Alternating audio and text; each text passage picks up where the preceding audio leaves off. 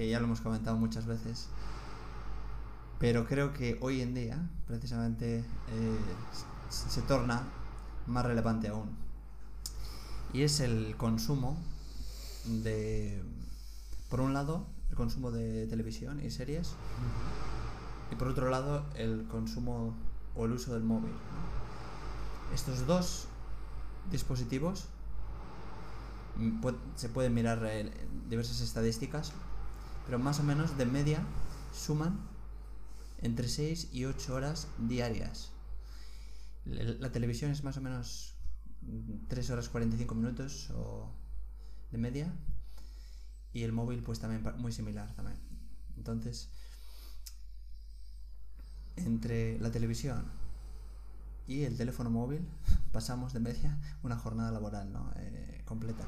Eso sin teniendo en cuenta eh, sectores específicos ni haciendo una segmentación de la población. que el ciudadano promedio consume es. decir, que hay personas una que media de... Más. Aún de, de, esa cifra hay personas que consumen menos, pero de media. O sea, que si hiciéramos una segmentación específica, por ejemplo, de los 18 a los 28 años, el uso del móvil igual se dispararía, ¿no? Sí, sí. Y de hecho lo que está pasando es que el uso, el consumo de televisión está disminuyendo, pero el consumo de móvil está aumentando, porque mucho contenido visual, audiovisual también ya se consume a través del móvil, ¿no? Seguramente a través de las aplicaciones. Quiero decir, Netflix, Prime Video estarán haciendo mucho daño a la televisión en vivo. Sí, sí, sí, sí. Pero bueno, cuando se habla de televisión también se incluye estas aplicaciones. En cualquier caso, eh, es, es, preocupante, ¿no? sobre todo porque es, es, es, una acción recurrente que se hace, se hace eh, a diario. Y además, de hecho, en el periodo de confinamiento, he leído que se ha duplicado el consumo de televisión, el doble, hasta, eh, eh, bueno, era un estudio de Reino Unido, pero hasta 6 horas en, en ese caso y 25 minutos de media. Era 6 horas y media. Y a eso le añadimos el uso del móvil, ¿y cuánto sale? Pues sí, 8 horas, 9 horas. Entonces, eh, claro, es muy preocupante. Y aquí entra algo que mencionamos hace tiempo y es el llamado efecto préstamo o consumo a plazos. Y es que el problema, precisamente, bueno, uno de ellos es que no somos conscientes o no, o no valoramos el, el, importe total en número de horas en relación a, eh, a, una cuantía superior como podría ser el año. Es decir, si hiciésemos un cálculo anual, pues ya estaríamos hablando de 2.200 horas ¿no? al año. Entonces, claro, quizás no medimos, por ejemplo, cuando uno ve, ve una serie, si pensamos, esta serie dura, no sé, 320 eh, horas. Hmm. seguramente, pues en muchos casos no la veríamos, ¿no? Pero el hecho de que sea eh, un consumo, pues hoy un capítulo, mañana otro, mañana otro, mañana otro, mañana otro, mañana otro, pues al final genera ese, ese efecto, ¿no? O hoy dos horas, mañana otras dos horas, mañana otras dos horas. Sí, a ver, hay una, yo creo que una puntualización uh, que viene a propósito hacer en relación a esto, y es que si la unidad significativa mínima um, genuina, no arbitrariamente trazada, es el día, como establecimos en la jornada anterior de podcast, y si esa, imaginemos una hora destinada a la visualización de un capítulo no es una hora hábil para hacer algo mejor, entonces podría verse. El, el problema es que, como tú estás indicando, se abusa de la televisión, entre 8 horas diarias entre televisión y móvil, tener en cuenta todo el espectro de la población. Eso es que hay de 6 a 8 horas, restemos una, asumamos que una hora al menos es inhábil, incluso dos, hay 6 horas hábiles que los ciudadanos deciden invertir en algo que en un intervalo que podrían invertir mejor en otras actividades, ¿no? Eso sí que sí que es serio, sí que es serio porque habla de una tecnodependencia, de una ciberadicción, preocupante que, como dices, se, intensifica la situación actual, ¿no? Claro, de hecho, alguien puede pensar, ¿cómo es posible? ¿De dónde salen esas seis horas diarias? Es decir, parece que es imposible porque uno piensa, si trabajo ocho horas, ¿de dónde salen?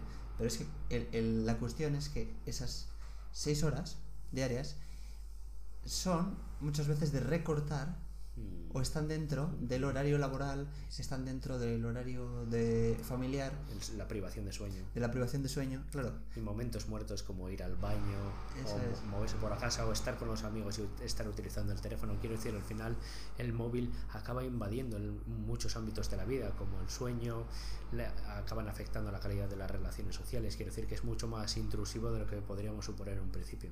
Claro, precisamente es eso, el hecho de, de recortar muchas veces tiempo eh, laboral. Uno está concentrado y se distrae con una notificación y, y ya pues seguramente es fácil que, que destine 10 minutos, 15, 20, es casi sí, sin darse cuenta, ¿no? Sí, esos desvíos atencionales continuados van sumando un montón, ¿no? Y generan, generan esa, ese efecto dominó, ¿no? De, la suma del cómputo total que, que ayuda a, a, de- a dar esa cantidad. Es 8 horas entre televisión y móvil, me parece muchísimo. Sí, sí. Eh, sobre todo, a mí, bueno, me preocupa particularmente el, el, el- el uso del móvil o el, abuso porque no es tan consciente. Uno, uno, uno, uno no puede cuantificarlo porque está disperso a lo largo del día. En cambio, ver la televisión, tú puedes saber, más o menos, si yo te pregunto, hoy, bueno, eh, hoy cuánto televisión has visto, pues podrías decirme con bastante precisión. Pero en el caso del móvil, muchas veces la- las estimaciones que hacemos son muy lejanas de la realidad. Si ahora mismo me preguntas, pues igual te digo, pues una hora. Y si miro, yo- eh, seguramente sea, sea, mu- sea mucho más. ¿no? Sí, yo creo que las causas de esa inadvertencia de todo lo que abusamos del móvil son principalmente dos. Una, su carácter portable, es decir, te lo puedes llevar al baño, te lo puedes llevar al trabajo, te puedes llevar a la calle, a cualquier sitio. Y dos, que ofrece una amplia gama de actividades de interacción, redes sociales mm, por la televisión, salvo que puedas instalar Skype conectándolo desde el ordenador y demás, es raro que puedas interaccionar. Tienes pues eh, programas y con muchas aplicaciones de, series y, y, y películas. Sin embargo, desde el móvil tienes redes sociales, tienes mensajería instantánea, puedes ver también eh, capítulos. Entonces, de alguna forma, no tienes solo todo lo que tiene la televisión, sino que además añade muchas otras, muchas otras aplica- aplicaciones que se diseñaron para ser adictivas. ¿no? El problema también, fíjate, hay un, una complicación añadida y es que no solo es que se invierta de promedio un tercio de cada día en seguramente tiempo vacío ah, ah, destinado a las pantallas, sino que ese tiempo destinado a las pantallas, seguramente más el móvil, eh, repercute negativamente en la calidad del resto del tiempo que no invertimos con pantallas, precisamente porque puede afectar quizá a la intensidad de la atención con la que nos concentramos en las cosas, a la, a la concentración que, ah, que tenemos en hacer caso a alguien cuando interaccionamos realmente con él, etcétera. Seguramente hay mucha intermitencia, como dices tú, no, no se consume ocho horas seguidas y luego se pasa a otra cosa, sino que están diseminados en muchos márgenes temporales del día y eso acaba haciendo que, que la vida que la vida del ciudadano promedio sea mucho más miope de lo que debería ser, ¿no? Y, y que comporta mucho más estrechez en cuanto a actividades y también afectando al pensamiento y a las aspiraciones del ser humano. Sí, la verdad es que el daño es enorme. Sí, sobre todo en el caso, en el caso del móvil. En el caso del móvil aún más porque genera, genera esa, esos estímulos constantes y muy rápidos, ¿no? Es decir, sobre todo en el caso de las redes sociales, estímulos cada 3 segundos, 2 segundos, un nuevo estímulo, un nuevo estímulo, un nuevo estímulo. Y eh, bueno, en el caso de la televisión sí que uno puede estar muy relajado o muy pasivo viendo una película, pero no se produce esa generación de estímulos constantes y, Sí, sobre todo la, la televisión se suele visualizar en una parte muy concreta de la casa en la que no se pasa todo el día. Rara vez se pasa todo el día, salvo que uno esté enfermo, ¿no? Pero uno suele estar en la cocina, en la habitación, en la habitación asumamos que la televisión está en un salón, en condiciones normales suele ser así, ¿no? Entonces es difícil que alguien invie- invierta esas ocho horas en un lugar de la casa, sin embargo el móvil está en todos sitios porque lo llevas contigo. Y el problema es que mucha gente no puede ir a ningún sitio ya sin el móvil. De alguna forma el móvil es un acompañamiento tortuoso que, que mina nuestras relaciones, la calidad de nuestras relaciones sociales, nuestra capacidad atencional y, no sé, ah, la, la capacidad de hablar con nosotros mismos también, ¿no? En ese sentido, ¿no? También la capacidad de tener momentos vacíos. ¿no? Sí, también eh, hacíamos a tiempo a un comentario alusivo a este libro de Bertrand Russell de La conquista de la felicidad. Ah, él decía algo así como que hay, que hay que ejercitarse en la resistencia al tedio porque es aquella de la cual brota en muchas ocasiones la creatividad y la que es condición de posibilidad de la ejecución de obras grandes y mayores. ¿no? Entonces parece que el, el móvil socava todas esas posibilidades. La verdad es que es, es triste, ¿eh? pero muchos chavales, por ejemplo, no, no, no tienen el aguante para seguir una, una conversación seria y prolongada. Es, eh, tienen, tienen que picar el móvil y genera ese efecto de drogodependencia o de adicción. Y de hecho, seguramente hay muchos psicólogos que estudian la, la relación de, las, de los neurotransmisores como norepinefrina y la dopamina y los picos, los picos de, eh, de esos neurotransmisores en el cerebro y los disparos que, que producen, pues, no sé, cierta asociación de color con una notificación de una solicitud de amistad y cosas así. Sí, y al final la, la búsqueda de resúmenes, versiones aligeradas, cortas. Titulares ah, y abreviaturas, sí. Sí, eh, vídeos de, vídeos de un minuto. De hecho, cada vez los vídeos, por ejemplo, en, en redes sociales o en- en- ah, cada vez son más cortos. Porque eh, se sabe que la gente no, no está dispuesta a, a ver vídeos muy largos. a- entonces, se, se promueve vídeos muy cortos, de casi segundos, resúmenes sobre resúmenes, versiones simplificadas. Sí, Todo eso y- puede de algún modo tener gra- graves consecuencias. ¿no? Y, y más que eso, es que no solo es, no solo es que se haya cada vez más, más, más ardua la tarea de permanecer absorto en, en un texto, por ejemplo, es que aunque se concediera que la gente puede, puede concentrarse por largos periodos de tiempo en una actividad o consumiendo un contenido, es que la naturaleza de los contenidos ahora es más icónica que nunca, son iconos, literalmente imágenes, o sea, se están, se están eh, barriendo las palabras, los mensajes, la complejidad semántica de la, de la, ah, del lenguaje escrito y ya te digo, todo se está visualizando, es todo casi pictórico para que no haya ni siquiera que descodificar, entonces el esfuerzo mental es todavía menor y el aplanamiento psicológico es cada vez eh, más aplastante. Sí, sí. Y, y bueno, luego también algo que, está muy relacionado es el hecho de que muchas veces eh, ambas, ambas, tanto el móvil como la televisión, son actividades por defecto, ¿no? Es decir, eh, en el caso de la televisión puede ser una actividad por defecto también, que asociamos ya al momento de llegar a casa o al, o al momento de la tarde-noche. Y, y el caso del móvil, un- una actividad por defecto para los momentos vacíos o huecos, ¿no? Entonces, ah, que pueden ser transporte, ah, momentos de ba- el baño o eh, esperas, o, o todos esos momentos, eh, digamos que ya tenemos algo, una actividad por defecto, ¿no?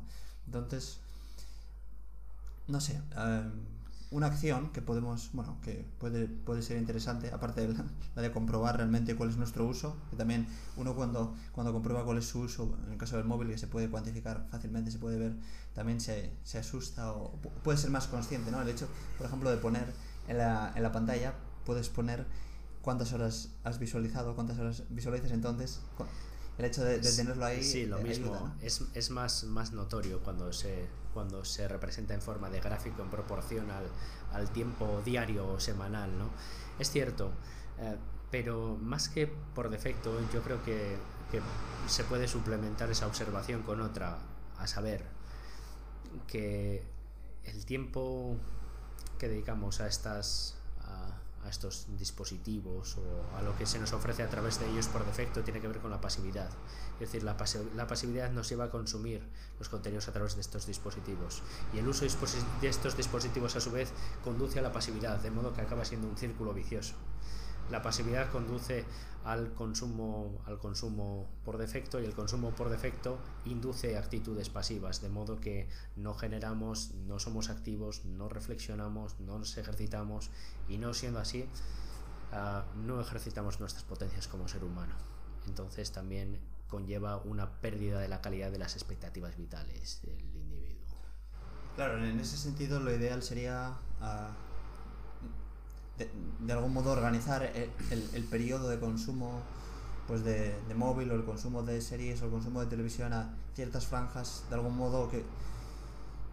Imagínate que, no sé, queremos realmente disfrutar de las ventajas que pueden tener la conexión con, con mm. otras personas a través del móvil, etcétera, pues de algún modo lo ideal sería hacer todo en una hora o en un periodo concreto y luego ya pues abandonarlo, ¿no? Da igual, o meterlo en el, en el locker o de algún modo eso sería ya no, pero has apuntado a un problema muy importante. Quiero decir que estos dispositivos, vamos a hablar principalmente del móvil, que es el que, el que está, el que está eh, digamos, invadiendo el, el, número de horas de televisión que se consumen. Quiero decir, la televisión acabará seguramente desapareciendo, todo acabarán siendo móviles. Eh, seguramente con una especie de proyector en, paredes, en superficies. Seguramente la televisión acabará desapareciendo porque el, el, estatismo de la, de la televisión impide el consumo continuado, que es lo que buscan los que diseñan los móviles. Entonces, apuntabas algo muy importante, y es lo siguiente, es que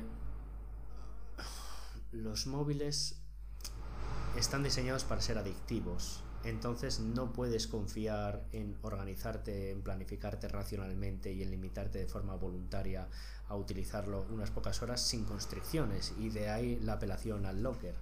El locker es un dispositivo por el cual tú te obligas a no poder utilizarlo. Esa es la cuestión.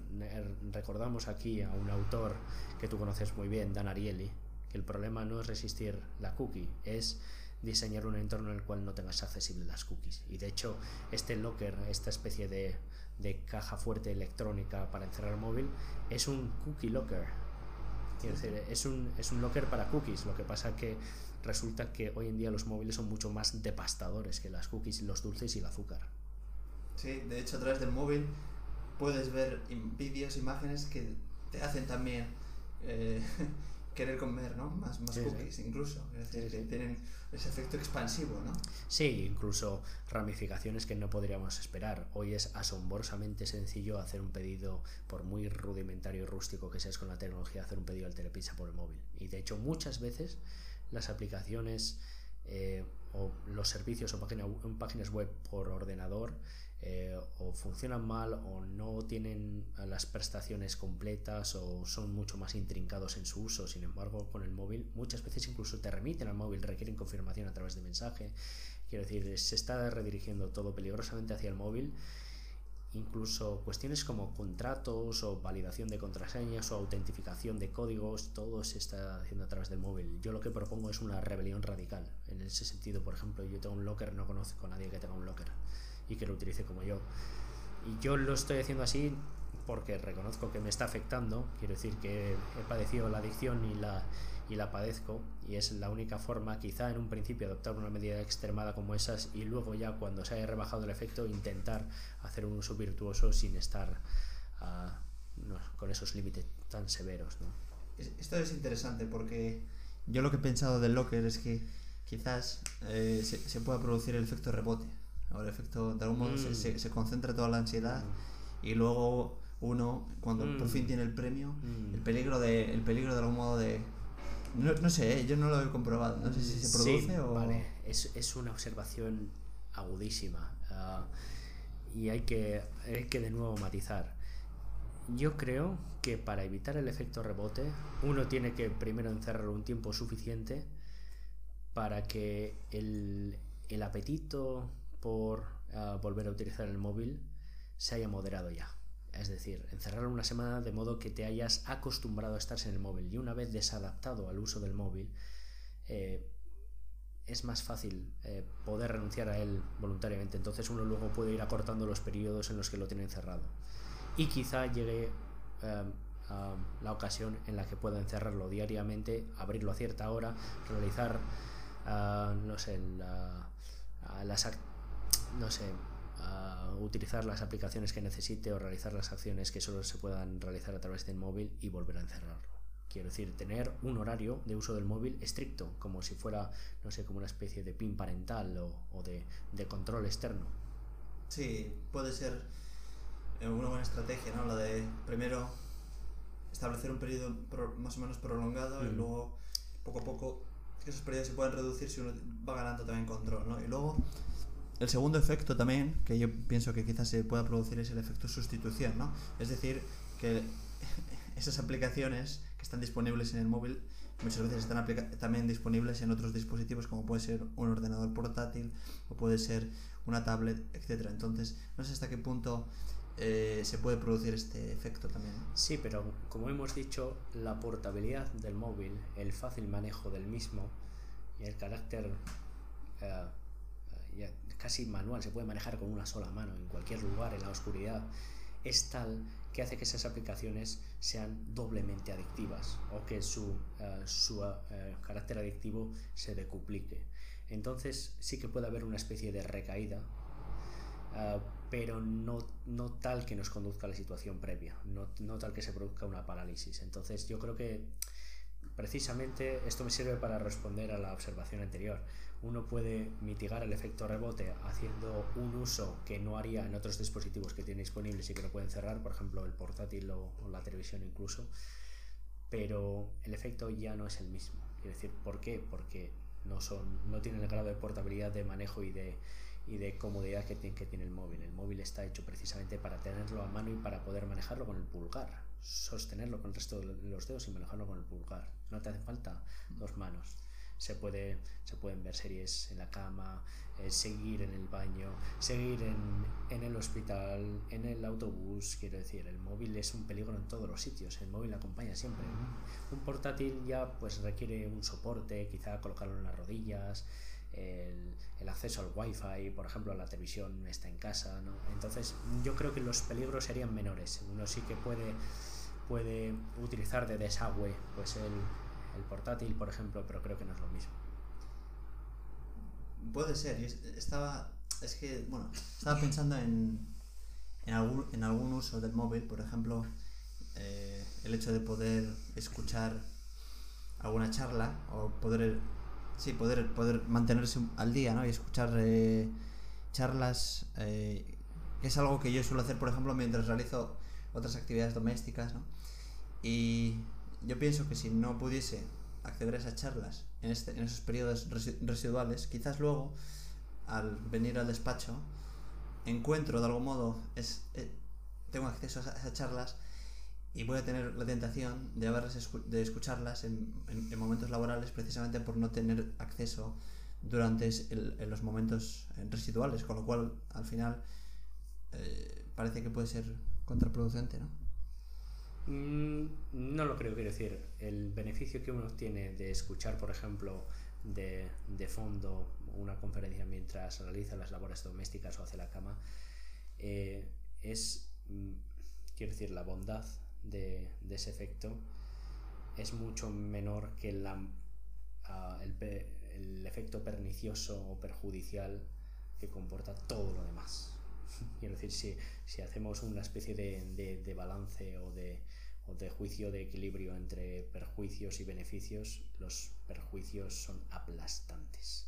Entonces yo creo que, pues sí, uno puede hacer ciertas renuncias a cambio de, a cambio de desintoxicarse, que de eso se trata. Sí, igual al final, pues sí que te puedes perder algunas, te puedes perder, por ejemplo, algunos eh, episodios o te puedes perder algunos capítulos, algunos vídeos o parte de ese contenido, pero quizás lo más relevante o lo, lo, más interesante sí que lo, lo, veas. Es decir, que el hecho de igual de disponer de menos tiempo hace que seas más selectivo, ¿no? En cambio, cuando uno pasa más tiempo, al final acaba viendo todos los vídeos, por ejemplo, de una serie o acaba... Eh, no sé. Y sí, y no solo eso, que las condiciones de posibilidad de la creación, de la creatividad, de la acción y de la iniciativa requieren cierto grado pues de, de silencio, de ausencia de estímulos, de reconcentración en la soledad, y eso es algo que no es posible con un móvil. Como, con un móvil como si fuera un grillete, las esposas, siempre contigo. Sí, sí. Y, luego hay también otro, otro concepto que es el de sunk cost, que ya hemos hablado alguna vez de, él, ¿no? Y es que eh, suele suceder que cuando uno realiza una inversión, bien sea económica o de tiempo, aunque luego uno descubra, sea consciente de que, es, que esa acción, esa actividad que está realizando no, no, le reporta ningún beneficio, por el hecho de haber realizado esa inversión previa, se ve de algún modo obligado, motivado, combinado a, a, seguir realizando esa acción. ¿no? Y esto sucede muchas veces también en el caso de las, de las redes sociales, de las series. Uno, por el hecho de haber destinado tanto tiempo a desarrollar su perfil, a tener, a crear su red de amigos, ha volcado todo eso en esa red particular y, eso precisamente hace que sea muy difícil mm. eh, abandonar, ¿no? Porque por, por ese por esa inversión realizada. ojalá fuera esa la, la, causa que impide el abandono de los jóvenes de las redes sociales. Asumamos que en algunos casos de personas más rectas y más virtuosas con mejores propósitos lo es. Asumamos que es así. En cualquier caso, yo creo que la respuesta es como sigue. Eh, digamos, esa consideración del daño que supone estimar todo lo que uno ha invertido es el, es el coste de reparar en el error en el que se ha incurrido. No debe ser la causa que te impida eh, evitar ese error en lo sucesivo. ¿no? Entonces uno tiene que asumir que se da el dolor por esa consideración de todo lo que uno ha invertido, pero precisamente si es un error no puede ser esa la causa de evitar el, error en lo sucesivo. Entonces, digamos, es el, es el, es el dolor, dolor de inversión, digámoslo así, dolor de inversión, pero no, no puede ser la causa de, de o, el motivo por el cual perseveremos en el error. Digamos, hay cierto grado de contumacia irracional ahí que sí que proviene de ese, como es el sunk cost. Sí, sí es, buena, es buena distinción, es buena distinción esa. Y una, bueno, una última observación, que es algo que también se suele decir o se suele pensar, ¿no? Y es si, si yo dejo a un lado, abandono el, el, móvil o lo uso menos, dejo el móvil a un lado, voy a perder a un grupo de personas, eh, no me van a hablar o me, van a dar de lado, me van a dejar, voy a estar aislado de la sociedad, ¿no? Y en ese sentido, pues eh, no sé si podemos comentar algo. Quizás, bueno, mi, mi, mi visión es que quizás sí, muchas personas van a dejar, digamos, van a abandonar mm. el contacto, pero precisamente eh, también eso te puede ayudar a determinar ¿no? cuáles son las relaciones más sólidas o las personas que realmente eh, tienen un interés genuino eh, ¿no? frente a las que no. Sí, quiero decir, las, acabas de dar la, la clave con la respuesta, ¿no? Precisamente no, no tiene que ser una una consideración que da tomarse como una objeción o un reparo, sino precisamente como un buen motivo para filtrar las relaciones que realmente son sólidas y no dependen del uso de estos aparatos de las que de las que sí son sólidas y genuinas, ¿no? Entonces, precisamente es una, una razón en favor, no una objeción.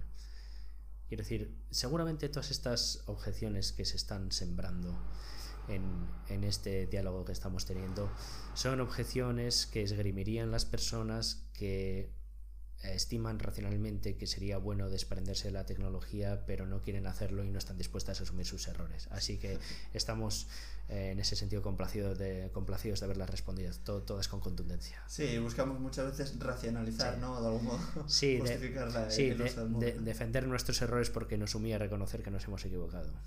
Exacto. Muy bien, muy interesante. Hasta la próxima. Hasta la próxima.